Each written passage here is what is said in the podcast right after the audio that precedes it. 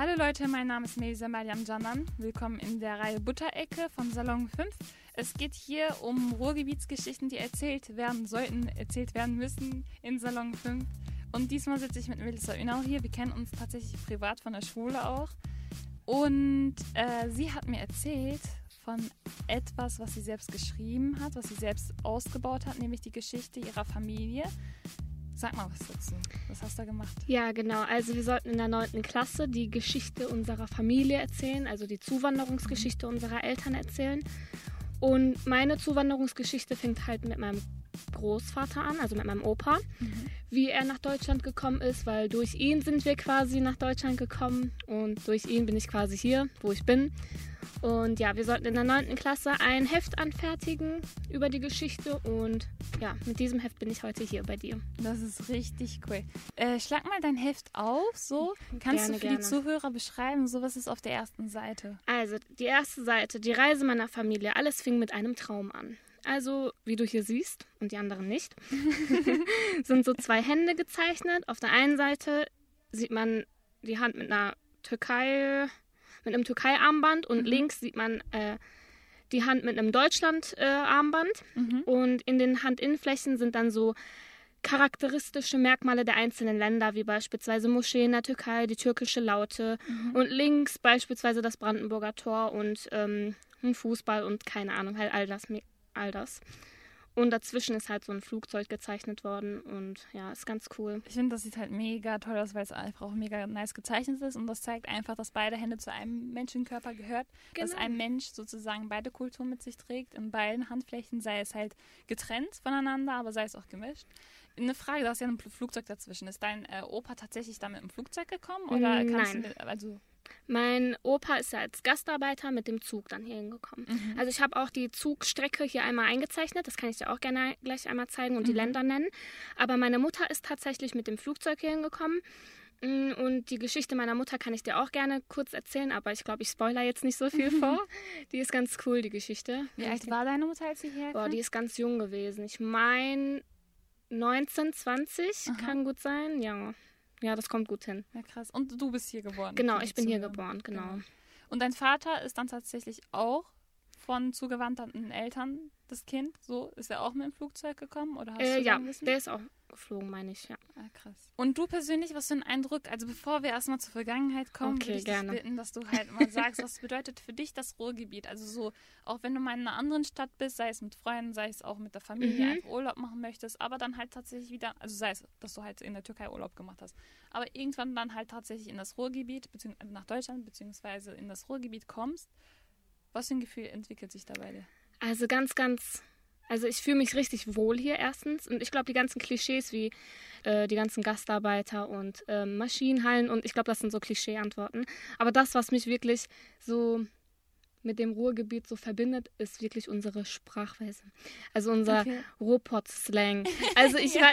man ist wirklich, also in der Türkei beispielsweise, äh, viele Bekannte sind da äh, aus unterschiedlichen Regionen von Deutschland, aber die so aus dem Ruhrpott kommen, die erkennt man direkt so. Hör mal, hast du gesehen? Oder kannst du mal dies und das machen? Sogar mein Handy, meine Autokorrektur redet Ruhrpottdeutsch quasi so, weißt du? Ähm, also da merkt man echt so, okay, man trägt das im Herzen so, auch wenn man lernt das ja nicht, ne? Ja.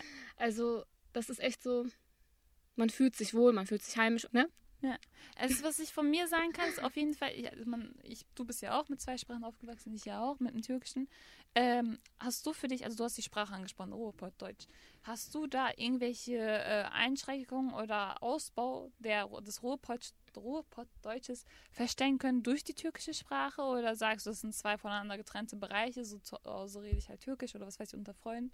Und Ruhrpottdeutsch äh, dann, wann es mir so gemütlich passt? Oder merkst du, da beides hat Einfluss zueinander? Doch, doch. Irgendwie hat schon beides Einfluss zueinander. Aber, also klar trenne ich ein, das eine von dem anderen. Mhm. Aber irgendwie gefällt es mir so, die Sprache zu mixen, auch wenn das nicht so ein Vorteil ist. Und ich glaube, meine ganzen Lehrer würden mich jetzt dafür äh, ein bisschen umbringen. Aber ich ich mag das halt. Also ich, ich benutze auch türkischen Slang und das passt dann einfach auch. Ja, so, ja. Weißt, so, ja, das ist so deine meine Sprechweise. ja, das ist deine Ausdrucksform. Das ist voll geil. Und ähm, um jetzt Bezug langsam auf deine Geschichte, die du zu erzählen hast, zu nehmen. bei deinen Eltern, merkst du, die reden auch hauptsächlich so diese Ruhrpott-Deutsch-Sprache? Also ich kann mir gut vorstellen, bei den Großeltern ist es so eher türkisch, weil ich sehe Ja. das bei meinen auch. Ähm, und bei deinen Eltern, das ist ja so die mittlere Generation, die da Ja. ein bisschen in Zwiespalt aufgewachsen ist. Genau, also mein Papa ist Ruhrpott-Kind sein Vater. also wortwörtlich. Also der redet echt Ruhrpott-Deutsch, würde ich mal sagen, von ihm behaupten. So wie ich auch so mit diesem türkischen Slang. Aber meine Mama ist eher so türkisch. Also sie spricht eher selten Deutsch. Mhm. Also jetzt nicht nur bezogen auf Ruhrpott-Deutsch, sondern generell Deutsch einfach. Aber mein Papa ist da echt ähm, Slang. Also der ist echt wahrscheinlich krasser als ich unterwegs, aber ist okay. Welchen Eindruck, also kannst du uns erzählen, hat sich von deinen Eltern sozusagen entwickelt, von Deutschland, vom Ruhrgebiet? Also mein Papa, also der wäre ja sonst nicht hier geblieben, ne? vor allem jetzt Ja. hier in Gladbeck. Ne? Ähm, ich glaube, für meine Mama ist das nochmal was anderes gewesen, aber das kann ich auch später nochmal erzählen, weil sie kommt aus dem Das Dorf. kannst du jetzt hier, also so wie du magst, kannst du auch direkt erzählen. Wir Ja? drin in der Story, ja. Okay, also bei meiner Mama ist das so, ähm, sie hat mit 17 geheiratet, mein Vater. Und äh, du musst dir vorstellen, bei den Gastarbeitern war das ja so, dass die Gastarbeiter auch in ein Land gekommen sind, wo die wirklich niemanden kannten. Aber die Gastarbeiter hatten sich untereinander. Mhm. Das heißt, die kon konnten sich untereinander unterhalten, alles drum und dran. Aber bei meiner Mama ist das ja so gewesen, sie ist zu der, also sie ist für die Liebe quasi nach Deutschland gekommen. Also sie spricht Ach, ja genau. Also sie spricht, sie hat weder die deutsche Sprache gesprochen, noch kannte sie die Kultur, noch das Land an sich. Ne? Aber, Aber die sie- haben sich, deine Eltern haben sich dann in der Türkei kennengelernt. Genau, die haben sich in Ah, der Türkei krass, kennengelernt. Genau. Und mein, meine Mama ist dann zur Liebe meines Vaters einfach, ne? Okay. Ah, So hat sich okay. das ergeben. Und ähm, ja, da sind auch ganz lustige Stories bei. Wenn du magst, kann ich dir eine erzählen. Gerne.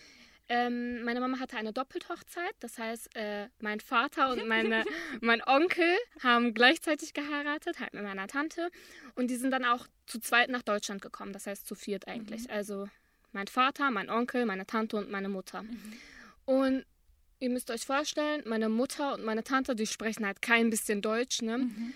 Und die sind dann hier hingekommen, die ersten zwei Wochen. Und äh, du musst dir vorstellen, die wollten auch irgendwo hin, sind mit der Bahn irgendwo hingefahren und dann meinten sie, ja, kann man da Schuhe kaufen gehen? Gehen sie rein. Und das Erste, was in Deutschland so ist, ne?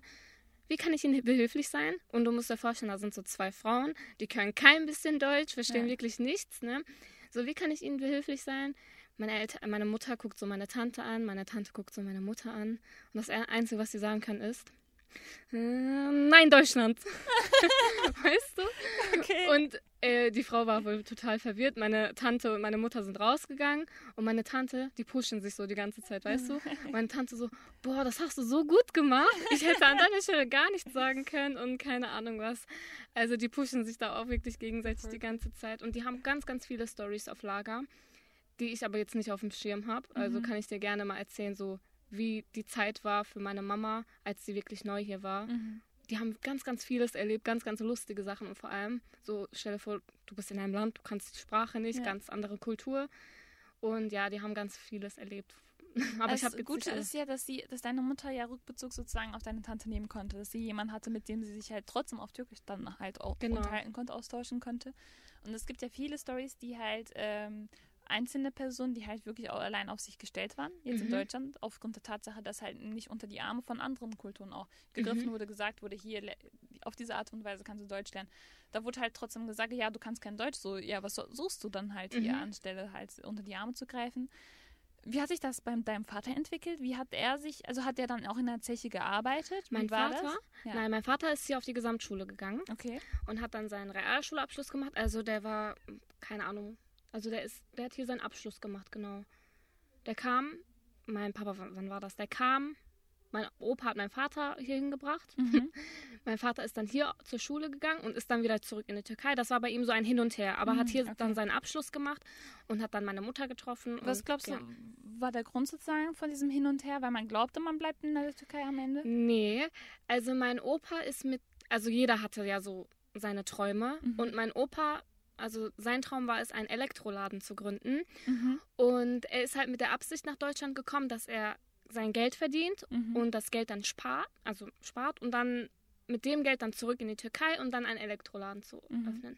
Aber so wie sich diese Sache ergeben hat, sind die dann halt hier geblieben. Mhm. Und mein Opa konnte bis heute nicht seinen gewünschten Traum in Erfüllung bringen, seinen Elektroladen zu gründen. Ja, Aber jetzt haben wir, jetzt ist die Generation hier und ja, wir sind glücklich wie nie zuvor.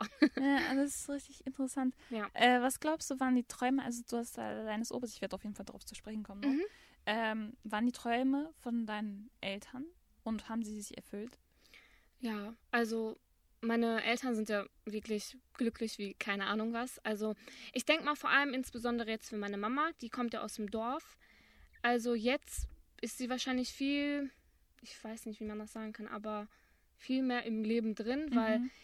sie war noch nie irgendwie außerhalb des Dorfes unterwegs, sondern war Ja, wirklich ja, eingeschränkt, musste so auf die und auf unsere Kühe und Schäfer, Schafe Ja. aufpassen. Und ja, aber hier hat man ja wirklich ja, Leben. Und ähm, hast du mal mit deiner Mutter darüber geredet, ob sie aktuell einen neuen Traum hat, irgendwas zu machen, sei es halt einen Laden zu öffnen, oder kann, oder kann sie sagen, dass sie halt vollkommen zufrieden ist, so in ihrer Situation, wie sie sich befindet? Oder sagt sie, ich will halt in die Türkei zurückziehen? Es gibt ja auch diese Mhm. äh, Generation, die das auch sagt. Also meine Mama möchte auf jeden Fall wieder zurück in die Türkei, Mhm. aber momentan ist sie zufrieden. Also das, was sie sich momentan, glaube ich, nur wünscht, ist, dass mein Bruder und ich erfolgreich im Leben sind, also Mhm. bezogen auf Schule und äh, Arbeit. Ähm, deswegen ist sie momentan noch hier und ich kann mir gut vorstellen, also sie sagt auch, dass wenn sie beispielsweise im Rentenalter ist, also Rentenalter, dass sie dann zurück in die Türkei kehren Mhm. könnte. Und bei deinem Vater? Ah, der ist, mein Vater ist, arbeitet ja hier und Als was arbeitet er? Der arbeitet in der Fabrik. Der, die erstellen so Bohren und so. Mhm. War das schon immer so, dass er so also bei in dieser Fabrik gearbeitet hat? Nee. Oder war da Nee, nee, also mein Papa ist als Elektriker, also der hat seine Ausbildung als Elektriker äh, gefertigt. Und äh, ja, kam dann in diese äh, Industriebranche, so in Mhm. diese Fabrikbranche. Bei deinem, äh, also ich habe ja auch jemanden hier gehabt, der einen ehemaligen Bergbauarbeiter. Mhm. Bei ihm in der Familie war das so, dass der äh, sein, sein Vater gesagt hat, weil ich ein Bergbauarbeiter bin, musst du auch ein Bergbauarbeiter Mm. sein. War das bei deinen Großeltern auch so, dass dann, also war da halt, also wurde dann sozusagen von deinem Großvater ähm, auf jeden Fall, war das für ihn klar gewesen, dass dein Vater auch Bergbauarbeiter wird? Nee, nee, also, nee, das Oder war das ganz frei? Genau, genau. Also mein Papa hat ja noch einen älteren Bruder mhm. und die sind dann wirklich zu zweit zur Schule gegangen und haben äh, sich ausbilden lassen. Mhm. Genau, also mit Bergbau, nur mein Opa war im Bergbau. Mhm. Äh, bei, jetzt, um eine Generation nochmal nach einen Schritt nach hinten zu gehen, über deinen Opa. Was kannst du über deinen Opa uns erzählen? Als Bergbauarbeiter, als sozusagen Held des Ruhrgebiets? Ja, mein Opa, also jetzt so als Persönlichkeit. Alles, alles was ja, du also mein Opa ist ein ganz, ganz netter Bursche gewesen, wirklich. gewesen, also. ja, der ist 2015 verstorben. Ah, okay. Genau, also ich glaube, der wäre auch ganz stolz auf mich, dass ich ihn, dass ich jetzt so. Ja, ne? glaube ich.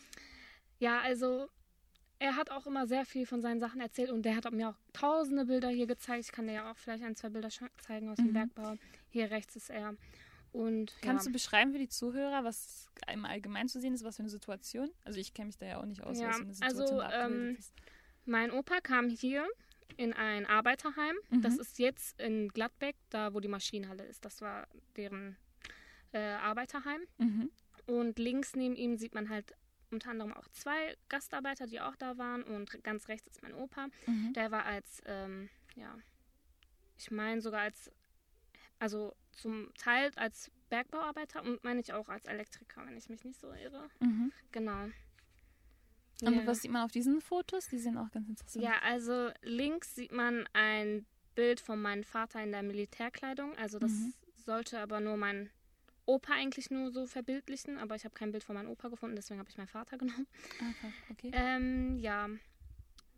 Ähm, Militärkleidung, deshalb, weil er halt die Ausbildung in der Türkei zu dem gemacht hat. So. genau, also im Jahr 1964 musste dann mein Opa für zwei Jahre dem Militär beitreten und das habe ich dann nochmal so versucht zu verbildlichen. Und Mhm. nach dem Militär ist er dann ähm, im Bergbau als Elektriker tätig gewesen. Weißt du was dazu, wie es dazu kam, dass er überhaupt nach Deutschland kam? Also aus persönlicher Perspektive, ob er direkt gefragt wurde, so wie das Nee, abgelaufen ist? Ja, genau. Also da, das, die haben wohl alle so ein bisschen drüber gesprochen. Mhm. Und mein Opa hat ja wirklich diesen Elektroladen die ganze Zeit im Hinterkopf. Mhm. Und der war, war so, okay, wie komme ich so schnell wie möglich an Geld dran, Mhm. dass ich mir dann den Traum, meinen Traum erfüllen kann. Und dann hat sich das alles so ergeben, dass äh, die dann gefahren sind und keine Ahnung, dass sie dann Mhm. in Deutschland gelandet sind, im Ruhrgebiet.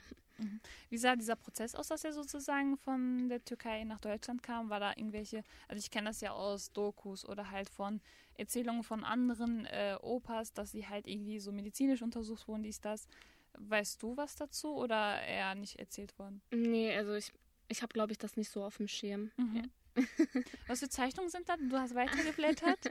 Ja, genau. Also das ist hier nochmal ähm, mein, mein Opa. Sehr schön Mhm. gezeichnet. Strichmännchen. Strichmännchenform. Okay. äh, genau, dass er hier so einen Traum hatte, aber aus diesen Gründen das nicht funktionieren kann. Mhm. Und ja, dann habe ich hier ein paar Sachen noch hingeschrieben. Und was erzählst du da? Ja, genau. Ich erzähle hier nur wirklich von seinem Traum und ähm, guck, also hier habe ich wirklich auch gesagt, dass er wirklich nur zwei, drei Jahre in Deutschland leben wollte Mhm. und dann die Absicht hatte, in die Türkei zurückzukehren. Aber wie sich die Sache ergeben hat, also du musst dir vorstellen, zwei, drei Jahre ist ja nicht ganz ohne, ne? Ja. Und meine Oma ist in der Türkei gewesen, während Mhm. mein Opa Mhm. in Deutschland war. Und meine Oma musste dann halt dementsprechend auf meine, äh, auf meinen Vater auf, Mhm. aufpassen, auf meinen Onkel aufpassen und ähm, Auf ihre Kinder dann. genau, auf ihre Kinder. Ja. Und dann gab es irgendwann eine Regelung, dass die äh, Gastarbeiter ihre Frauen mit nach Deutschland mitnehmen können. Mhm. Meine Oma, Davor nicht? Hm, ich meine davor nicht, also Mhm. meine Oma hat es eher bevorzugt, neben ihren Kindern zu bleiben. Ja. Und dann ähm, ist meine Oma auch nach Deutschland gekommen. Aber die ganzen Kinder sind jetzt bei meiner Uroma. Also bei ihrer Mutter. Ja, genau, bei ihrer Mutter. Okay. Und äh, ja, dann hat sich das so ergeben, dass meine Oma dann meinte, nee, ich möchte meine Kinder bei mir haben. Mhm. Äh, dass dann mein Opa, äh, dass dann mein Vater mit meinem Onkel dann auch in Deutschland. Ja, krass. Was glaubst du? Also ich stelle mir das ziemlich krass vor, wenn man halt sozusagen, in dem Moment ist man ja tatsächlich eine alleinerziehende Mutter. Mhm. So. Ähm, hat deine Oma dir was erzählt oder kannst du dir vorstellen, wie sich deine Oma da, also ich kann mir das natürlich auch vorstellen, aber aus deiner Perspektive als Enkelkind sozusagen, äh, du kennst deine Oma natürlich besser als ich. So. Ach, echt? äh, was glaubst du, wie sie sich gefühlt hat, beziehungsweise wie sie halt damit umgegangen ist mit dieser Situation? Ja, ähm, ich denke mal, dass das jetzt keine einfache Situation ist. Vor allem so, ich denke mal, die Technologie war jetzt nicht so weit vorangeschritten, dass Mhm. man sich dann so jeden Tag wirklich gesehen hat oder gehört hat. Und Ja. vor allem, das ist ja auch keine sichere Nummer gewesen. So, einem wird gesagt, okay, wir brauchen Gastarbeiter, Ja. äh, wir nehmen jetzt welche aus der Türkei und äh, ja, deswegen also meine Oma, ich denke mal, dass sie schon irgendwie ein bisschen Angst hatte, aber irgendwie die Angst auch nicht m, die, ihren Kindern so Mitgeben wollte. Mitgeben, Ja, genau. zeigen wollte. Deswegen, ach, das war so. Ich kann sie ja mal fragen. Ja, ja. das ist voll interessant. Also echt Respekt an halt sozusagen die Frauen, Genau. die da halt das wirklich mitgemacht haben. Ich stelle mir Genau. echt krass vor. Ja. So dass der Mann halt in Deutschland einfach ist und man weiß halt auch nicht, was der Mann da in dem Moment Genau. macht. So genau, das ist es. echt krass. Kannst du mir irgendwas noch über dein, also es steht halt voll viel drin so. Ja, echt? habe ich das Gefühl, dass du halt irgendwie viel vorenthältst so. Ja, also ähm, hier sieht man nochmal die Geschwister von meinem Vater. Mhm. Links, da wollte ich halt nur zeigen, dass ähm, mein Vater, meine Tante und mein Onkel, dass die in der Türkei geboren sind. Mhm. Aber mein jüngster Onkel, also und das vierte Mitglied der Familie, Mhm. In Deutschland geboren ist. qua- Also Ah, krass. Ja, genau. Und ja, deswegen wollte ich das nochmal so Ja. verbildlichen. Und rechts sieht man dann halt auch die ähm, Strecke mit dem Mhm. Zug, was ich vorhin auch schon erwähnt hätte, hatte. Von der Türkei, ja. Durch Bulgarien, Kroatien, Österreich und ja, dann in Deutschland halt im Ruhrgebiet. Das ist richtig krass. Weißt du was darüber? Ist, er, ist dein Opa dann direkt nach Gladbeck gekommen oder wohin ist er gekommen und warum ist er in Gladbeck geblieben dann? Äh, nicht in Gladbeck, der Mhm. ist äh, nach Gelsenkirchen gekommen. Genau. Okay. Genau, in Gelsenkirchen war er erst tätig, dann ist er, meine ich, nach Gladbeck gezogen. Und ja, das hat sich dann so ergeben. Meine ganze Verwandtschaft, also die sind alle in Gelsenkirchen, wir sind die Mhm. einzige Familie noch in Gladbeck. Ich finde das halt mega interessant, einfach weil du halt die, all die Geschichte, also ich habe die ja nicht so verarbeitet, indem ich das aufgeschrieben habe. Ich habe die zwar erzählt bekommen und bekomme die immer noch ständig erzählt. Ja. Und jedes Mal denke ich mir, dass ich mein Handy am liebsten auspacken würde und dann halt auf Play drücken würde, dass das halt aufgenommen Ja. wird, so.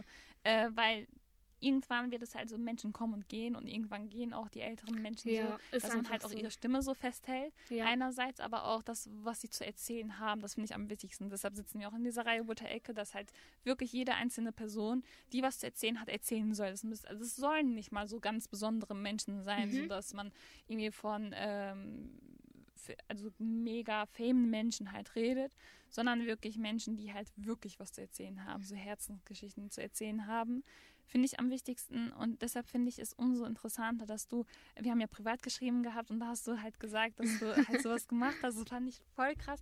Und ich hatte einen Text gelesen gehabt, das hattest du fotografiert gehabt und den Text fand ich mega gut. Kannst du uns das vielleicht vorlesen? Weißt du, welchen ich meine? Meinst Ich du den glaube, es ganz am Anfang? Anfang, glaube ich. Ja, kann ich dir gerne einmal vorlesen. Das ist ein Brief gewesen. Mhm. Ach, ganz, ganz. Okay. Lieber Leser, wir befinden uns gerade im April 2016. Dies ist ein Heft, in dem ich über die Vergangenheit meiner Familie berichten werde. Somit also unsere Zuwanderungsgeschichte. Kurz etwas zu meiner Persönlichkeit. Ich heiße Melissa Ünal, wohne in Gladbeck und bin am 1.7.2000 hier geboren. Ich bin jemand mit Migrationshintergrund, das heißt, meine Eltern stammen ursprünglich aus der Türkei. Ich habe zudem einen Bruder namens Can, der 1994 ebenso in Deutschland geboren ist. Dieses Heft anzufertigen ist momentan eine Aufgabe aus dem Erdkundeunterricht. In Klammern. Zurzeit besuche ich die 9. Klasse des Heisenberg-Gymnasiums in Gladbeck. Doch dies soll nicht nur als eine Aufgabe im Erd Erdkundeunterricht gelten, sondern auch als Heft für die, nächste Generation, für die nächsten Generationen, die hoffentlich zustande kommen werden, wer weiß, vielleicht auch gerade gekommen sind, dienen. Hier erfährst du, wie ich überhaupt nach Deutschland kam, aus welchen Gründen und so weiter. Naja, du hast genug für den Anfang gelesen, also wünsche ich dir viel Spaß bei der Erkundigung unserer Vergangenheit. Ach ja, du darfst nicht vergessen, dieses Heft weiterzureichen. Ihr in der Zukunft solltet wissen, was wir alles getan haben und wer wir waren und sind. Eure Melissa 2016. Wow. Das ist mega cool. Ich habe Gänsehaut bekommen, muss ich sagen. Ja, ne? Richtig nice.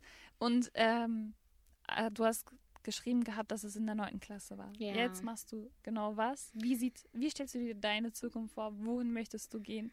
Wie sieht dein Ruhrgebiet sozusagen in 20 Jahren aus? Willst du hier bleiben? Erzähl. Ja, auf jeden Fall. Also man kann irgendwie ähm, unser Ruhrgebiet nicht vergleichen mit anderen. Sorry, ist das jetzt ein bisschen Dinge? Nein, ich, will, ich kann nur zustimmen. Ach echt? Ja. Okay, gut. Also man kann das irgendwie nicht vergleichen und ich bin ja angehende Lehrerin. Mhm. äh, ich studiere die Fächer Englisch und Technik auf Lehramt an der Universität Duisburg-Essen und ich möchte halt eine erfolgreiche Lehrerin werden und hoffentlich bleibe ich auch im Ruhrgebiet, weil man da wirklich viel zu erzählen hat, viel zu erkunden, hat und ja. Äh, also ich persönlich reise ja gerne so, ne? Ja, Und du anscheinend auch, weil du so grinst. sehr. Und ich finde das halt, also da stecke ich tatsächlich in einer Zwiespalt, so zwischen Reisen, zwischen neue Sachen entdecken und halt mit den Sachen, was ich entdeckt habe, mit dem Wissen nochmal zurückzukommen. Mhm. Und ähm, als Lehrerin heißt es ja auch der nächsten Generation, so wie du in deinem Heft auch beschrieben hast, etwas mitgeben. Was, was würdest du den Schülern sozusagen, deinen zukünftigen Schülern sozusagen empfehlen, aus dieser Zwiespalt zu lernen, dass man halt zwischen dieser Zwiespalt des Ruhrgebiets steckt, aber auch des Reisens und Erkundigen. Ja, ich glaube, also das Wichtigste ist erstmal ähm, Ruhrgebiet im Herzen tragen. ich glaube, ähm, egal wie sehr, wie viel man reist und wo man alles ist, irgendwie ist man, hat man immer diese, diese, diese Ruhrgebiet-Liebe in, in sich. Und ich glaube, wenn man wieder zurück ankommt, dann ist man wieder drin. Oder auch zum Beispiel auch wenn ich reise, meinen Slang habe ich trotzdem so, weißt du?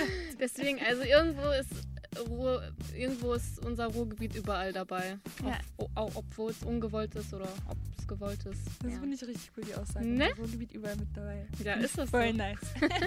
das was ich als Abschlusswort so. Danke für das tolle Gespräch, Melissa. Ich habe mich Alles mega gut. gefreut, dass es so geklappt hat. Vielen lieben Dank. äh, für unsere Zuhörer, Leute, wenn ihr auch irgendeine Story zu erzählen habt, sei es, dass ihr persönlich direkt was aufgeschrieben habt. Ich finde das schon krass besonders so, Ja. dass du es aufgeschrieben hast. Aber auch abgesehen davon, wenn ihr eine Story einfach im Kopf habt und zu erzählen habt, über das Ruhrgebiet, über die Welt oder irgendeine andere Geschichte so, dann schreibt uns per Instagram Salon5 unterstrich oder schreibt eine DM.